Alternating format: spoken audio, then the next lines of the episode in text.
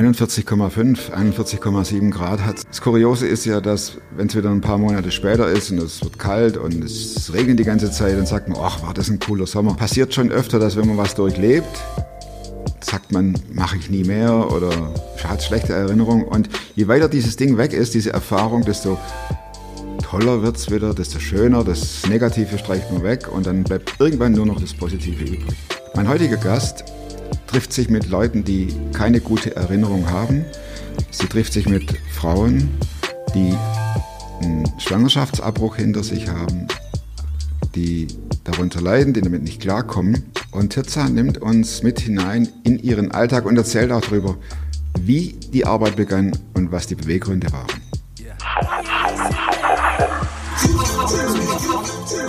Klar bin ich einer, der gescheitert ist. Ich weiß nicht mal, was da läuft und was es ist. Ich bin in der Hinsicht im Moment ein bisschen privilegiert. Der Podcast mit Thomas Mayer. Natürlich denkst du dir dann erstmal, ja gut, der hat auch keine Ahnung. was weiß ich. Studiert noch Medizin, Ja. leitet Das hat er im Bett, hat er eigentlich einen Hund draufgeschlagen. Egal wie abgedreht das war. Woran ich mich erinnere, da war ich 14, 15 Jahre alt, ähm, sind nach Bochum gezogen. Und auf dem Weg, also mein Schulweg immer zum Bus, führte an so einer ganz, ganz alten Villa vorbei. Wirklich ganz, ganz, ganz, ganz uralt. Da wohnte ein altes Ehepaar. Da hat man, ähm, wenn Sat 1 hier lief, irgendwie Sportshow, hast du da laut das rausgehört. Oder ab und an hast du einen Walzer gehört, da habe ich mir vorgestellt, die, die tanzen vielleicht jetzt gerade. Und ich habe gedacht, wie cool ist das, wenn es einfach so ein Haus gibt, äh, also was so aussieht wie dieses Haus, wo einfach jeder willkommen ist. Das war, da gab es noch gar nicht den Namen Villa Vie oder so. Das war so, daran erinnere ich mich, einfach so als Anfangspunkt und im Weiteren wirklich ein, ein Haus, ein Ort zu haben, wo Frauen aufgenommen werden können, wo Frauen wohnen können oder auch Paare, die sich trotz schwerer Umstände für ihr Kind entschieden haben. Das ist so, so der allererste Punkt, woran ich mich erinnere. Und daraus entsprang einfach dann der Wunsch, okay, Hebamme zu werden. Und den Wunsch hast du dann auch äh, angepackt, umgesetzt. Ja, ich habe mir Hast dich nicht abbringen lassen, wolltest nicht noch irgendwas anderes dann. Nee, es gab für mich keine Alternative. Ich habe auch kein allgemeines Abitur gemacht, sondern nur Fachabitur, um ein Jahr eher ja, bei der Ausbildung zu sein. Genau, also das war schon ziemlich straight so mein Plan. Und gleichzeitig stand eigentlich die Statistik dagegen, weil 1200 Bewerber damals auf 25 Plätze. In der Hebammenausbildung? Ja, genau. Echt? Ist Und das so war? Deutsch, damals war das deutschlandweit in den Schulen, war das schon so ein, so ein Schnitt. Und in Bochum ganz speziell, also wirklich rund 1200 Bewerber, 400 davon kamen erstmal in den Einstellungstest, das heißt, den musstest du auch irgendwie bestehen. Und daraus kamen 90 ins Forschungsgespräch und ja, ungefähr 25 wurden genommen. Darunter du. Dankbarerweise ich auch, ja. Das heißt, man kann, kann sich das vorstellen, dass so eine Villa, so ein, also so ein, so ein Haus, äh, Antrieb war für Berufswahl, Für Berufswahl und auch Ausübung. Ausübung und auch für meine Lebenswahl eigentlich. So, hey, wie, wie will ich leben oder wo investiere ich einfach auch meine Ressourcen? Oder ich meine, damals war ich jung, so weit denkst du jetzt nicht. Ne? Wenn ich jetzt so ein Stück zurückdenke, kann man das jetzt so leicht sagen. Aber schon Ja. so ein bisschen wie so, eine, wie so eine Lebenswahl, auf jeden Fall. Klingt auch ein bisschen, vielleicht auch ein bisschen groß oder tief, aber das war so der Anfangspunkt und Wie ging es dann weiter? Step by dann step in der weiter. Hebammenschule, die geht wie lang? Drei Jahre? drei Jahre, genau. Und dann warst du Hebamme, Oh, und dann war ich Hebamme. dann ging's los. 2008. Ja. 2008. Und parallel oder im Unterbewusstsein lief immer auch die, der Wunsch, irgendwann diese Arbeit anzufangen. Genau. Dieses, dieses, diesen Ort anzubieten, wo ja, schwangere Frauen kommen können. Das war immer, immer so, immer schon so ein Punkt, ein Ziel. Also viele, die mich noch von damals kennen, für die, also die, die könnten das genauso berichten. Ach ja, du wolltest ja immer mal. Damals, wie gesagt, 2008 gab es den Namen noch nicht. Ne? Das war einfach erstmal, das war einfach so, die, so diese, dieser Oberbegriff sozusagen. klar. genau. Ja, ich habe halt im, im Rahmen der Ausbildung hatte ich ähm, dann äh, ein Externat, Externat gemacht und bin dort Frauen nach deren Schwangerschaftsabbruch begegnet. Frauen oder auch Paaren. Und das hat ganz viel in meinem Herzen ähm, gemacht. Was mir da ins, ins Herz ging, in, in diesem Moment, also wir reden jetzt wirklich langer Zeitraum äh, vor heute, ähm, dass man den Frauen auch ohne Worte angemerkt hat, dass etwas Schlimmes passiert ist oder dass, dass der Schwangerschaftsabbruch etwas verändert hat in ihnen, rein von der Körpersprache her, rein von, von den Tränen her, ähm, von dem Ausdruck her. Also ist mir das, das ist mir hängen geblieben, ohne dass ich viele Worte, manchmal schon, aber ohne dass ich viele Worte mit den, mit den Frauen ähm, sprechen konnte. Und ich glaube, den Frauen damals, wenn ich da spreche, war gar nicht so sehr bewusst, boah, was macht es eigentlich wirklich mit mir? Und mir jetzt als Hebammenschülerin war es auch nicht bewusst, was für, ein, was für eine Auswirkung kann es haben. Und das war 2007, 2008. Ich kam wieder zurück zur Hebammenschule und wollte gerne erzählen und äh, aber kaum einer kannte sich wirklich mit, mit dem Möglichen danach eines Schwangerschaftsabbruchs aus und ähm, hatte das auch so sehr im Fokus gehabt. Also das war wirklich so mein, mein allererster Berührungspunkt. Begegnet dir das oft, diese Verurteilungen und diese stillen äh, Vorwürfe? Anderer über Leute, die einen Schwangerschaftsabbruch hinter sich haben. Seitdem bin ich sensibler generell für das Thema Gut. und somit begegnet es mir auch, ähm, also so ein gewisses Schubladendenken, das begegnet mir schon auch im Alltag und spätestens seitdem es jetzt auch so die Villa Vie, das ist ja wirklich, das ist auch ein Ort, für, was heißt auch, das ist gerade ein Ort für Menschen nach dem Schwangerschaftsabbruch, Frauen, Männer und Medizinpersonal und gerade als das jetzt so ein bisschen präsenter auch für Leute draußen wurde, sage ich jetzt mal, ne, die mich noch nicht persönlich kannten, hätte jetzt, dir war das schon immer auf dem Herzen. Auf jeden Fall auch, so, warum braucht es die Villa Vie und macht es nicht mehr Sinn, eher prophylaktisch zu arbeiten, dass Menschen gar nicht erst äh, ein Kind ähm, hergeben müssen durch einen Schwangerschaftsabbruch? Oder ihr seid ja für Abtreibung. Ja, warum denn? Ja, weil ihr bietet ja Brunch an für diese Menschen. Also ich erlebe dann auch so ein bisschen selbst, dass mir so ein Schubladendenken entgegengebracht wird, ähm, obwohl ich oder wir einfach bedingungslos an den Seiten der Menschen stehen, die das erlebt haben für sich. Ne? Machen wir mal einen Riesensprung ins Heute. Da geht ja. eine Tür auf und da kommt eine Frau rein. Wunderbar, oder? Ist das nicht wunderbar? Ja. Ja, weil sie äh, mit Sicherheit schon zu Hause, ich stelle mir das jetzt einfach so mhm. vor, lass ein bisschen meine Fantasie spielen, ja. weil sie sich äh, zu Hause äh, lange überlegt hat, ob sie diesen Schritt machen soll und sich outen. Könnte ich mir vorstellen. Und äh, dass sie gegenüber ihrer Entscheidung wir gehen jetzt davon aus, dass jemand kommt, der äh, ein Kind abgetrieben hat, mhm. dass sie an sich Veränderungen feststellt und vielleicht mal reden will. Mhm. Und dann kommt sie hier rein. Und dann sitzt die Terza da. Und da gibt es einen Kaffee. Und wie geht es dann weiter? Also schon ähnlich wie du beschreibst. Ne? Also es ist wirklich wunderbar, wenn eine Frau kommt. Gerade weil es ähm, ein Tabuthema ist, freue ich mich über jeden, der wirklich ja, sich traut, ähm, zu kommen. Ja, das ist ja hier auch alles offen, das ist ein offener Eingang und das bedeutet schon ganz, ganz viel, wenn man sich traut, einfach hier über diese Schwelle zu gehen. Ich sage immer, für die Villa Vie braucht es Mut. Wir brauchen Mut, die, die Arbeit der Villa Vie zu tun, aber genauso brauchen die Gäste auch Mut zu kommen. Genau, ähm, dann bin ich hier und äh, genau, biete einen Kaffee an und meistens kommen wir dann automatisch ins Gespräch. Also es gibt ja auch ein Anliegen, deswegen, also wenn die Leute sich hier reintrauen, dann wird auch gesprochen oder auch ausgedrückt oder geweint. Wenn man wirklich diese Hürde geschafft hat, ja, dann... Ähm, dann ist schon mal, sage ich jetzt mal, die erste Mauer so ein bisschen äh, gebröckelt. Ne? Ich freue mich mhm. immer, wenn ich Taschentuch reichen kann, wie auch immer. Und dann höre ich zu und dann sprechen wir darüber, was passiert ist. Sowohl in der Zeit vor der Schwangerschaft, also diese Entscheidungsfindung, als auch wirklich der Prozess des Schwangerschaftsabbruchs oder jetzt eben auch die Zeit danach. Und nicht nur jetzt so, wie soll ich sagen, ganz klassisch, ähm, ich habe Veränderungen an mir festgestellt, sondern nein, mir geht es nicht gut, ähm, mir fehlt mir fehlt mein Kind, wie, wie, konnte das passieren? Wo war ich in der Zeit? Mensch, ich, war, ich, ich stand doch so im Leben und, und jetzt, jetzt geht es mir so. Wie, wie, wie kann ich wieder leben? Wie, wie komme ich klar? Wie kann ich klarkommen? Habe ich eine Würde überhaupt zu leben? Äh, oder habe ich, äh, darf ich leben? Darf ich mir erlauben zu leben? Mir geht es so schlecht. Wie, wie kann ich aus dieser Sackgasse rauskommen, aus diesem Endgültigen rauskommen? Das, das sind so Fragen.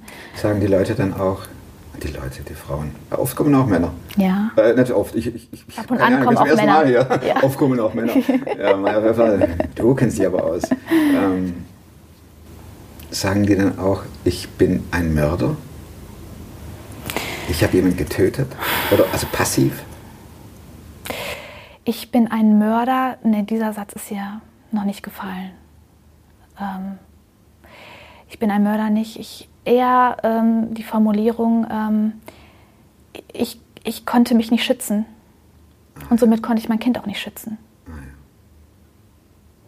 Und der Prozess eines Schwangerschaftsabbruchs und der Prozess auch der Entscheidung, das ist, ich beschreibe das immer wie ein ganz feiner Sand. Da gibt es nicht schwarz-weiß oder äh, die Studentin oder diejenige, die einen völlig anderen Lebensplan hat oder eine leichtfertige Entscheidung oder wie auch immer, da spielen ganz, ganz, ganz, ganz feine Komponenten zu, zueinander, ähm, dass man überhaupt an diesen Punkt kommen kann, kommen kann oder auch geschoben wird. Das ist nicht immer etwas Aktives.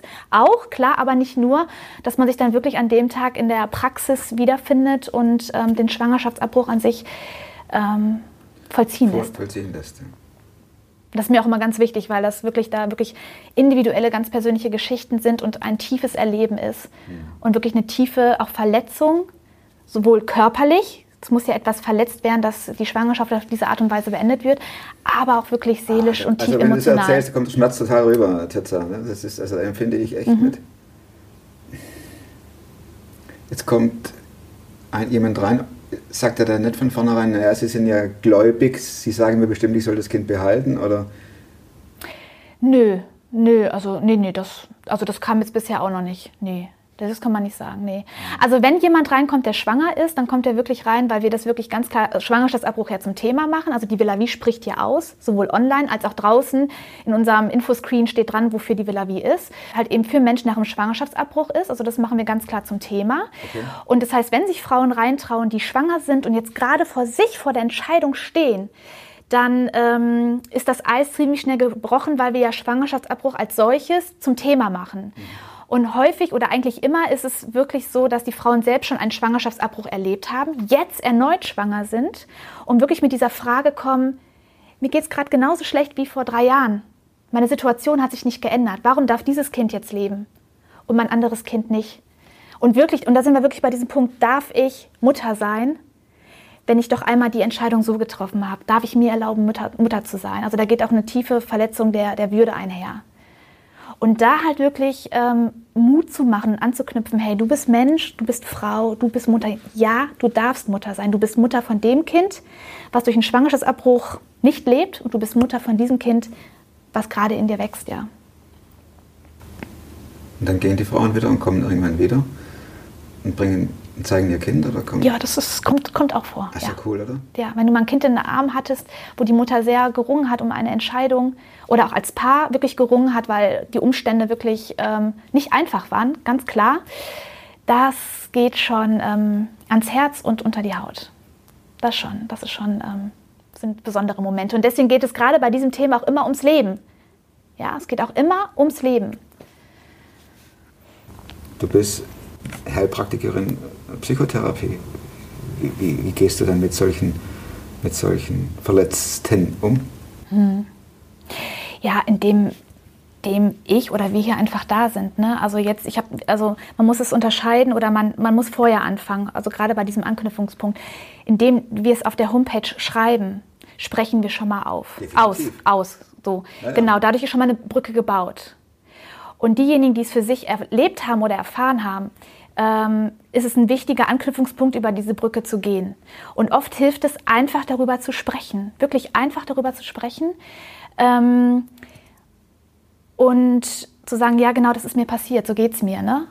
Ähm, ich habe ich hab erfahren, dass mein, mein Vater mich eigentlich nicht wollte oder dass äh, die, die Pille, die meine Mutter geschluckt hat, doch nicht gewirkt hat. Ja? Und ähm, mir ging es erstmal besser, als ich es erfahren habe, weil ich immer so, also hat eine Frau mal beschrieben, immer wie so, ein- als ob der Tod immer mitläuft im Leben, als ob ein, ein, eine dunkle Seite immer einen, einen, einen mit, mit begleitet sozusagen. Ne? Und ähm, ja, das betrifft ganz tief die Existenz, aber natürlich auch die eigene Identität. Ja. Und aber durchs, durchs Zuhören, durchs Dasein, abgesehen ist mal, wenn man jetzt wirklich das therapeutisch sieht, anhand von Tools, ja, die man auch anwenden kann. Nicht jeder, der hier reinkommt, braucht eine Therapie. Ne? Ja, auch wenn das mal eine Qualifikation ist, so, ne? überhaupt gar nicht. Ja? Da, da hilft es wirklich schon einfach der Ort, dass du weißt, ich kann da hinkommen, ich kann da sprechen, ich kann weinen. Ich bin eben nicht in dieser Schublade drin. Ne? Und äh, ja, bekomme ganz praktisch von A bis Z äh, mit so, hey, so wie ich fühle, so wie es mir geht, darüber kann ich jetzt hier sprechen und ist okay. Und es bleibt auch alles hier, auch in diesen Wänden und man kann dann wieder raus seines Weges gehen. Und unter Umständen auch nie mehr kommen, muss seinen Namen nicht sagen, sondern kommt einfach rein. Absolut, genau, das auf jeden Fall.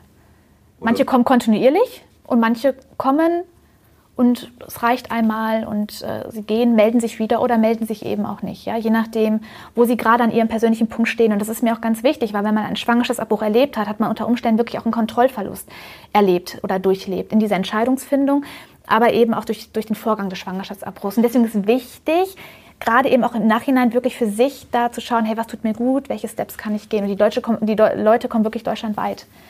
Also es ähm, bedeutet jetzt nicht äh, nur Bochum oder nur äh, Stadtteil hier, sondern auch wirklich mit einer längeren Anreise.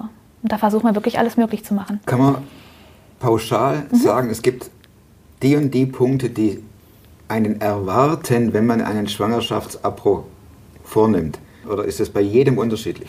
Ich kann da aus der Erfahrung sprechen, was Frauen formulieren und auch unabhängig voneinander. Was viele Frauen wirklich beschreiben, ist wirklich so ein, wirklich ein Gefühl von Leere, dass sie sich wirklich leer, leer fühlen. Der Bauch ist leer. Wirklich auch ein Gefühl von Trauer. Trauer zum einen, wo war ich in der Zeit? Warum habe ich es nicht geschafft, mich anders zu entscheiden? Also wirklich darüber Trauer, Trauer über das Kind, was fehlt. Jetzt könnte es so und so vier Jahre alt sein. Ähm, erstes Weihnachten äh, ohne Kind und so weiter. Kinderwagen, den man draußen sieht oder ne, wo man dran erinnert wird. Also Trauer ist wirklich auch echt ein Punkt. Ähm, und eben auch wirklich sich selbst so ein bisschen wie hinter einer Mauer verschwinden und sich selbst so ein bisschen wegsperren. Ähm, in dem eigentlichen Alltag oder auch sozialen Gefüge, in dem man sich ja weiter befindet. Ne? Man geht ja wieder arbeiten oder ist in seiner Familie und trotzdem ähm, hat man das Gefühl, man taucht gar nicht mehr auf oder man ist mehr so isoliert für sich selbst. Verändert sich das soziale Umfeld, wenn, wenn ein Schwangerschaftsabbruch vollzogen wurde, weil man sich dann auch äh, schämt vielleicht vor den bisherigen Freunden oder kann, es kann sein, dass das soziale Umfeld eine Veränderung wahrnimmt, dass man sagt, Mensch, du lachst gar nicht mehr so viel oder irgendwie reagierst du komisch auf Kinder oder so, ja. Was, was ist eigentlich los? Oder du freust dich gar nicht mit mir, dass ich schwanger bin oder so. Äh, Das heißt, dass, dass das Umfeld wirklich eine Veränderung wahrnimmt ähm, bei, bei der Frau oder bei dem Paar. Ähm, das kann schon sein, aber das heißt nicht automatisch, dass es sich verändert, dass auf einmal Freunde nicht mehr Freunde sind. Das kann natürlich auch vorkommen, aber viele und gerade auch in dem nahen Bekannten- und Freundeskreis wissen ja gar nicht, was, was für ein Weg und was für ein Ringen hinter ähm, der Frau liegt. Ne? Das, da, da beginnt ja schon das Tabu. Das Tabu beginnt ja meistens schon auch in dieser Entscheidungsfindung, dass man überhaupt mit dem Gedanken spielt oder überhaupt damit konfrontiert ist. Und dann kommen die hierher, Titza, und dann, wenn man hier mal ein bisschen rumguckt, es ist ja schon so, dass alles schön hell ist. Gibt es da noch ein Hinterzimmer? Es gibt kein Hinterzimmer, es gibt noch eine Küche. Also ihr sitzt Genau. hier tatsächlich und Ja, wir sitzen hier. Ne? Wir haben hier schon eine Gesprächsecke. Ähm, da ist jetzt gerade nicht hingezeigt.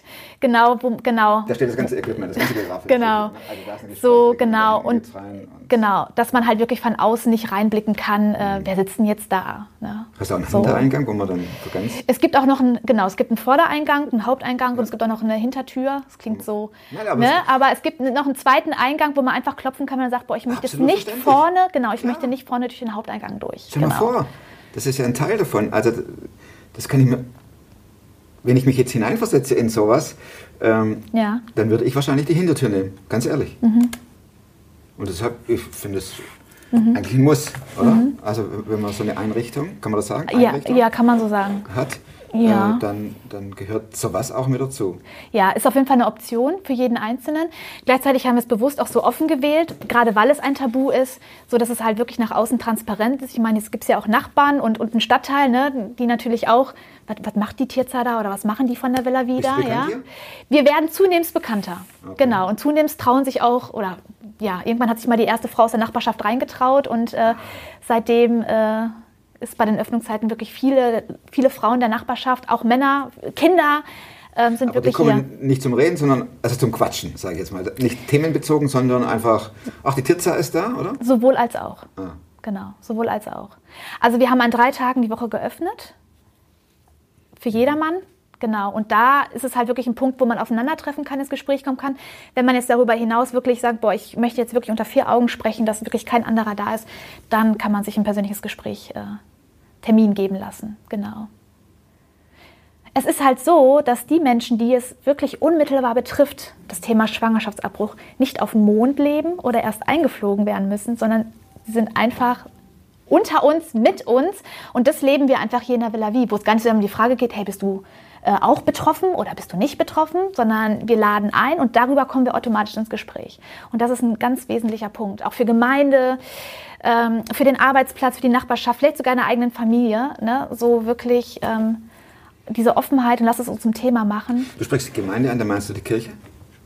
Gemeinde als solches, ne? Genau, ob das jetzt äh, evangelische, Ja, genau, ja, ja, kann man sagen, genau. Christen sozusagen, weil manchmal ist ja so dieses Dogma, als Christ tut man das nicht und jenes nicht und trotzdem sind wir alles Menschen Du bist auch Christ, Ja. du glaubst an Gott und ähm, wartest aber hier nicht mit dem Totschläger, mit dem christlichen, so ist es, Pech gehabt, tschüss und weg, sondern das spielt eine untergeordnete Rolle, sage ich mal, der Mensch zählt, oder?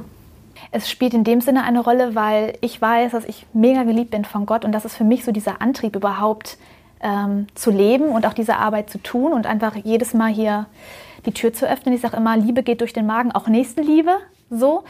Ähm, genau, also das ist eher so, dass es wirklich, dass wir es einfach leben und nicht ähm, klassisch zum Thema machen, sage ich jetzt mal, so, ne? Gar nicht.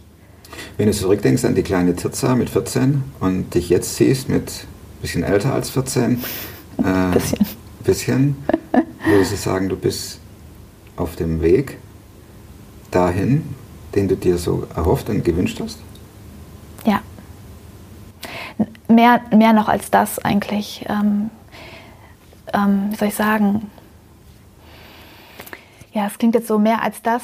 Ich hätte es nie für möglich gehalten, dass das so so werden kann, wie, wie es jetzt ist. Und ähm, es gibt ja noch, noch, noch viele weitere Steps, die, die vor uns liegen. Ähm, und das ist schon alles wirklich, wirklich ein Wunder. Die Kaffeemaschine ist aus Pfandflaschen zusammengesammelt, kann man wirklich so sagen. Also 26 Monate immer schön Pfandflaschen, dann wirklich die, die Schlange bei Kaufland. Bei Kaufland kann man am besten Pfand wegbringen. äh, war lang.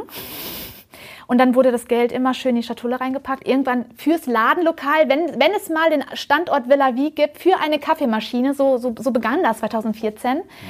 Ähm, das ganze Startkapital, was es brauchte, davon hatte ich 0 Euro. Es war klar, es braucht mindestens 10.000 Euro und, und das habe ich sogar ausgerechnet. Das heißt nicht unbedingt, dass diese Zahl auch stimmte.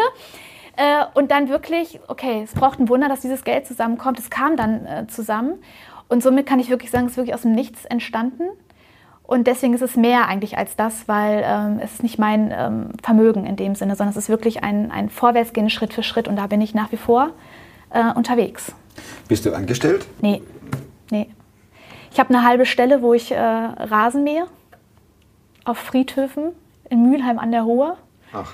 Genau, sowohl so also auch drauf sitzen? Nee, das nicht. Ähm, das lasse ich lieber den Männern, weil hinterher, wenn dann doch irgendwann meine Wurzel mitgenommen wird, dann mache ich mir einen Kopf. Und Freischneidern, also wirklich mit ja, einer Motorsense. Das sind mhm. so, so meine zwei Aufgaben. Ähm, zweieinhalb Tage die Woche. Das ist ein, ein guter Ausgleich vom Kopf her, weil da arbeite ich einfach nur körperlich. Und die, anderen, die andere Zeit arbeite ich hier auch ehrenamtlich, genau wie alle anderen. Ähm, es gibt ja auch ein Team sozusagen, auch in der Villa Wien seit letztem Jahr, vor allen Dingen größer werdend.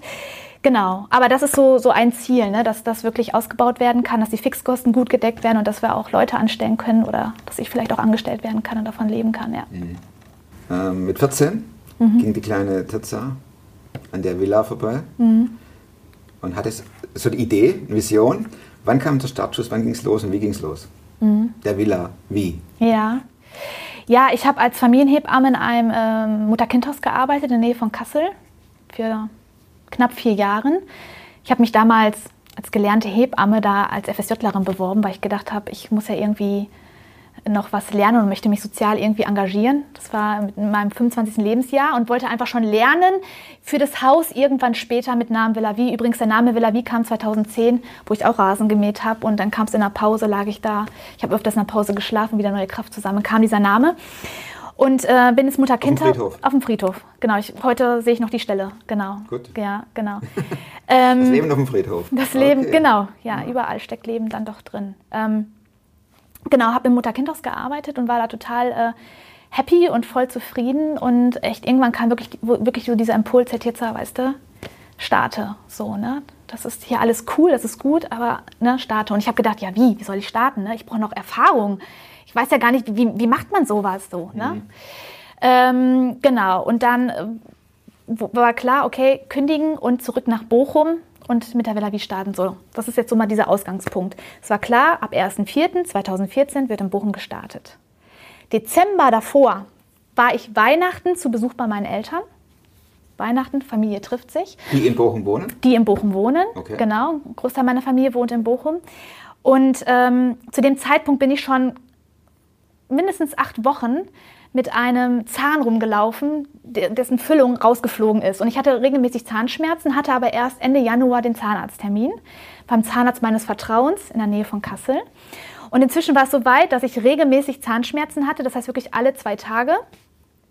Aber ich konnte das ganz gut äh, handeln, handeln, ja. handeln, meinte ich zumindest. Und hatte noch von meiner Mutter noch so diesen Impuls gehabt, hey, jetzt geh lieber noch vor Weihnachten, weil wenn doch irgendwie was ist, nein, nein, ne, ich kann abends mit den Schmerzen einschlafen, am nächsten Tag ist es vorbei. Und dann ähm, kam der 24. Äh, Bingo. Heiligabend, Bingo, genau. Und ich bin vormittags hier noch im Ruhrpark, weil ich musste noch ein paar Geschenke auf dem letzten Drücker einkaufen. Und da gibt es so einen so Dekoladen, der heißt ähm, Depot, falls wir sowas sagen dürfen. Genau. Und da gab es Tassen, die waren alle reduziert. Und ich habe wirklich alle Tassen aufgekauft, wirklich zu dem damaligen Zeitpunkt mit meinem letzten Geld. Irgendwann mal fürs Ladenlokal, wenn es denn dann losgeht. So die äh, Villa, wie, Wie- die sich noch im Nebel befindet. Genau, genau. Die noch nicht gestartet ist, sie sollte Ja, ja. erst ab 1. April wie auch immer starten. Ja. Hab die ganzen Tassen gekauft und war völlig happy und ähm, genau. Keine Weihnachtsgeschenke mehr, oder? Äh, doch, das eine habe ich auch noch gekriegt, genau. Okay. So, abends, ganz normal, ähm, Heiligabend. Happiness all over? Genau, ja, genau. Wie man sich das so vorstellt, klar. ne? Genau. Schlaf ein und träume von massiven Zahnschmerzen und wie ich versuche, im Traum zum Zahnarzt zu kommen und nirgendwo hinkomme, wache auf. Wir hatten morgens 5, 6 Uhr gehabt und habe einen Zahnschmerz. Der war so laut, dass ich den in meinen Ohren gehört habe. Und in dem Moment denke ich mir, ach du Scheiße. ja. Ich werde meinen ersten Zahn verlieren, ich bin noch keine 30. Wenn ich jetzt zu irgendeinem Zahnarzt gehe und der sieht, wie lange ich schon damit rumläufe, der wird mir den bestimmt ziehen. Diese ganzen Gedanken, dann diese Schmerzen, was mache ich, was mache ich, was mache ich. Zeitgleich war am ersten Weihnachtstag äh, ein Brunch geplant als Family. Und da war klar, Mensch, ich muss jetzt zum Zahnarzt, dann kann ich nicht mit zum Brunch. Und also wie das halt eben so ist, Family-Life-Leben pur, was ich so in meinem Kopf mir vorgestellt habe Eine ganz normale Familie. eine ganz normale Familie und habe überlegt, ne, wie lange schaffe ich es wirklich mit Schmerztabletten bis, bis nach den Feiertagen? Äh, da, wann hat der Arzt auf? Irgendwie, wie viel Ibuprofen muss ich schlucken? Weil ich möchte nicht jetzt zu irgendeinem Niedergelassenen und so weiter. Das waren alles so diese Gedanken. Und ähm, bin aufgestanden, an Schlaf war nicht mehr zu denken. Ich musste zu dem Zeitpunkt meinen mein Bruder irgendwo abholen. Das heißt, ich war sowieso morgens früh wach und habe hab mich im Bad fertig gemacht und habe gedacht, okay, also bevor du jetzt die Tabletten schluckst, versuchst du einfach mal was und habe mich daran erinnert, es gibt eine, eine Stelle ähm, in der Bibel, wo es heißt, hey, ähm, ist jemand krank unter euch? Ja, so der rufe die Leiter und äh, die beten und ähm, oder salbe sich auch mit Öl. Also das war so der Gedanke, also das war so der Vers. Bin ich in die Küche gegangen, habe Olivenöl ähm, geholt. Ich hatte jetzt, gab ja keine Leiter oder so, aber Olivenöl gab's. Olivenöl? Genau, habe mir das einfach hier oben hingeschmiert und habe einfach gebetet, so, boah Gott, ähm, es tut mir total leid, dass ich so mit meinem Körper umgegangen bin, aber ey, kannst du, kannst du einfach ähm, ja, mir diesen Schmerz wegnehmen, so dieses, dieses Wunder tun. Und in mir kam halt noch so der Gedanke, hey Tirza, wenn ich das mache, dann sag's, den, sag's keinem anderen. So ähnlich, wenn früher Jesus Leute geheilt hat, dann hat er manchmal gesagt, wenn du in dein Dorf zurückgehst, ne, sprich nicht darüber. Ich sagte, ja, okay, okay, okay. Bin aufgestanden, Schmerz war da, bin losgefahren, meinen Bruder äh, abholen und wirklich auf dem Rückweg, es war kein Schmerz mehr da. Du hast also schon die Prozedur. Das habe hab ich gemacht und habe einfach gebetet. Ja. So, einfach als Tierzer. Das ist keine, keine, was Formloses in dem Sinne, ja. Auf dem Rückweg war kein Schmerz mehr da. Ich hatte immer noch leichte äh, Ohrenschmerzen, das schon, aber mehr nicht. So. Tag verlief weiter. Abends Familienessen und ich erzähle von den Tassen, die ich gekauft habe. Und wie das eben im Family Life so ist. Wie? Du bist ja, wohnst ja noch niemals hier? Hast, hast kein Geld, kein Konzept, aber Hauptsache du hast schon mal die Tassen fürs Ladenlokal. Du hast nicht mal Tassen im Schrank. So, auf gut Deutsch. Ja. Genau, genau. Und das hat mich sehr, sehr irgendwie getroffen. Bin dann irgendwie ins Bett gegangen, diesen Tag wieder zurück nach Kassel gefahren und habe im Auto gesagt, Gott, das stimmt alles. Das stimmt alles, was ich gehört habe. Ich habe nichts. Das kann nicht funktionieren. Ich habe nichts. Ich habe kein Geld. Ich habe keinen Mitarbeiter. Ich habe gar keine Erfahrung. Kein Konzept. Das, das, das kann nicht funktionieren. Und dann war es so, als ob Gott sagt, stimmt jetzt, du hast nichts. Nichts hast du außer mich. Und dann fiel mir das halt eben mit, mit dem Schmerz ein, den er mir genommen hatte. Und das war eigentlich wirklich so, so, so ein, ein krasser Startschuss. Ich hatte keine Zahnschmerzen mehr, bis ich Ende Januar beim, beim Zahnarzt war. Der musste so viele Spritzen setzen und so weit tief runterbohren. Ähm, der, ne, Krone drauf und so, keine. Zahnlücke. Genau, aber das macht einfach deutlich so diese, dieses, äh, dieses Wunder und das ist eigentlich mit, mit ein Startschuss. Und meine Oma, die mir sehr viel bedeutet hat, die hat auf ihrem Sterbebett zu mir gesagt, ähm, jetzt gerade arbeitest du im Mutter-Kind-Haus und irgendwann hast du dein eigenes Mutter-Kind-Haus. Und damit meinte sie die Villa Vie und das sind so zwei. Achso, und dann hat sie noch gesagt, und wenn du ein paar Mark weniger verdienst, ist es auch nicht schlimm. Und das sind so zwei Orientierungspunkte und auch Startschüsse, dann wirklich ab 1.4. Ähm, im Wohnzimmer Und wenn du jetzt das hier Anzufangen. dich umschaust, was empfindest du dann dabei? Dankbarkeit. Und ich sehe mich ähm, als ein Teil von dem, von dem Ganzen und nicht als den Teil. weil ähm, Gott verschiedene Menschen echt an die Seite gestellt hat, die mitarbeiten und das auch mit so mitgestaltet haben bis hierher. Wie betreibst du Hygiene, Eigenhygiene? Bei dem allem, was du hörst? Ja, Rasenmähen auf dem Friedhof, oder? da- das ist ja also körperliche Arbeit ist nicht, ein äh, Punkt, aber ähm, es ist vor allen Dingen es ist Sport, es ist ähm, Verbringen mit meinen Neffen und Nichten, ähm, es ist einfach dann halt eben auch wirklich Zeit und Stille zu haben, ohne dass irgendein Mensch um mich rum ist, sondern wirklich auch so für mich zu haben, mit Gott zusammen zu haben. Ähm, Squash spielen, mega. Einfach Squash eine Stunde lang auspowern. Ja, wirklich auspowern, genau. Das Gehirn anders verknüpfen. Ja. Sehr bewegend, ehrlich. Gibt es ein Buch, das du nicht nur einmal gelesen hast, sondern mehrmals? Und wenn ja, welches natürlich, ne? Ja, obwohl ich nicht viel lese, aber wenn ich lese, dann kann es vorkommen, dass ich zweimal lese. Und zwar war das echt in meinem Jugendalter, das heißt fünf Minuten nach dem Tod. Oh, Ja, ist das was ähm, das ist, das ist was. über den Wiedergeburtsgedanken? Oder? Ja, beziehungsweise wirklich über, über das Leben nach dem Tod. Das heißt, so wie wir jetzt leben, beeinflusst es einfach auch, wo wir äh, unsere Ewigkeit nach dem Tod verbringen und wie wir sie verbringen. Und das war für mich sehr prägend, ähm, einfach für mich, mir, mir manche Fragen zu stellen, so was, was ist für mich so ähm, Sinn des Lebens, Ziel des Lebens, worauf lege ich Wert und worauf versuche ich nicht so viel Wert zu legen. Genau. Von, von Lutzer, Erwin Ja, genau, Lutzer. von Erwin Lutzer. Genau. Das, ich glaube, das wird gar nicht mehr aufgelegt oder so, aber das, Fünf Minuten nach dem Tod. Das, Die äh, Kamera sucht noch. Man könnte das Ganze auch hier reinhalten. Letzte Frage. ja, Plakat.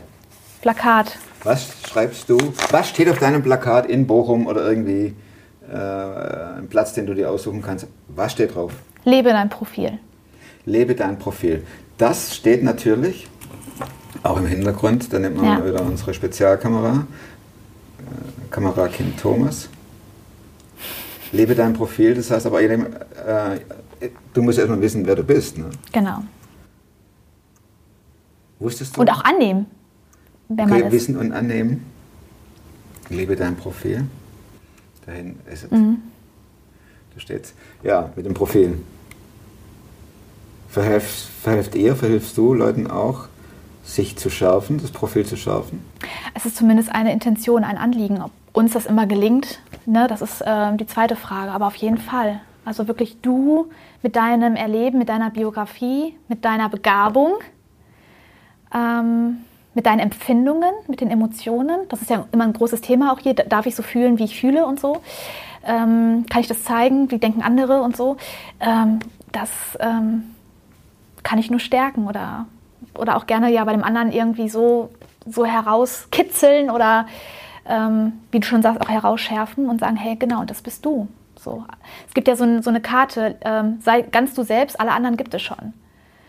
Und natürlich ist es auch, auch ein Teil von meinem Erleben, ne? so wer, wer bin ich, ne? was macht mich eigentlich aus? Wenn du Hebamme bist, also so war mein Erleben, dann und du triffst irgendwelche Leute und die fragen, ne, was machst du beruflich? Und du sagst, hey, ich bin Hebamme. Ach ja, krass, ne? von meiner Mutter, davon die Freundin, davon die Cousine, die hat so und so entbunden. Ja? Oder ähm, du bist irgendwie eine gefragte Frau. Ja? Der Mann im Kreissaal denkt, du weißt, wann mein Kind zur Welt kommt. Der Arzt kommt regelmäßig in den Kreissaal und, und fragt dich, okay, wie weit ist es, wie müssen wir weiter vorgehen. Die Frau orientiert sich an dir selbst ne, ähm, und sagt hier, ne, ich, ich brauche einfach da so ein bisschen Support. Wenn du aber Rasen mähst, das ist mir durchaus so äh, auch widerfahren, in Anführungsstrichen, zum dam- damaligen Zeitpunkt. Heute sehe ich das ein bisschen anders oder empfinde ich das anders.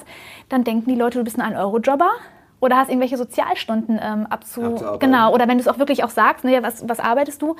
Rasenmähen? Ah ja, Alles okay. klar. Und da habe ich für mich echt gelernt, dass, dass wie, wie sehr ich mich persönlich über meinen Beruf identifiziert habe und was für eine Freiheit da drin ist, dass Gott sagt, bei ihm gibt es einfach kein, kein Ansehen der Person. Da ist, da ist egal, was du gelernt hast oder was du nicht gelernt hast, wie du aussiehst und so weiter, sondern du bist halt einfach geliebt. Und somit ist dieses Lebe, dein Profil, so ein wesentlicher Teil einfach meiner äh, Biografie und meines Erleben. Und wenn man mich fragt, was, was machst du beruflich oder was machst du, dann sage ich immer, ich bin zuallererst Tierzer. Ne? So, das bin ich und das andere ist, ist ein Teil, ein Teil von mir. Ich finde es eine total coole Arbeit von Tizza. Also hinterlasst so fette Daumen, wie es nur geht. Und nächste Woche kommt die neue Superfrom-Folge. Bis dahin, bleibt super fromm, genießt die Tage und wir sehen uns.